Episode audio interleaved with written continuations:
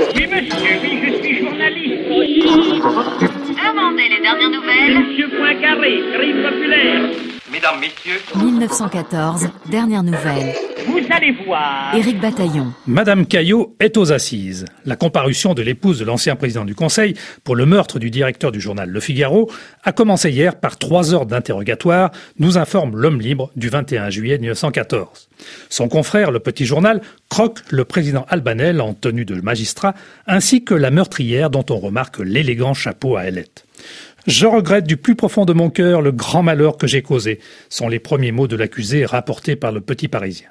L'humanité note la simplicité et l'émotion d'Henriette Caillot lorsqu'elle affirme les articles du Figaro m'entraient dans le cœur comme des coups de poignard. J'ai voulu empêcher l'horrible publication. Je n'ai pas voulu tuer. L'indulgence de la presse française à l'égard d'Henriette n'a d'égal que la véhémence de la campagne du Figaro envers son politique de mari. Si le journal Le Temps s'intéresse lui aussi au procès Caillot, il ne cache pas son inclinaison pour des événements plus diplomatiques. Ainsi, le journal du Monde des Affaires rapporte-t-il les échos du début du voyage du président de la République en Russie. Raymond Poincaré est arrivé la veille à Saint-Pétersbourg en compagnie du président du Conseil et ministre des Affaires étrangères, René Viviani, en provenance de Dunkerque via Kronstadt.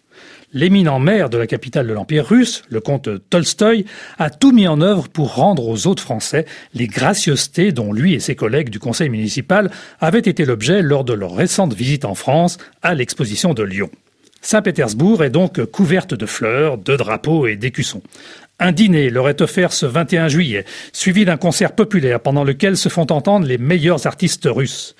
Le peuple se presse pour acclamer M. Poincaré, qui a acquis une indiscutable popularité chez nos alliés. La marine russe a été la première à saluer Raymond Poincaré à Kronstadt.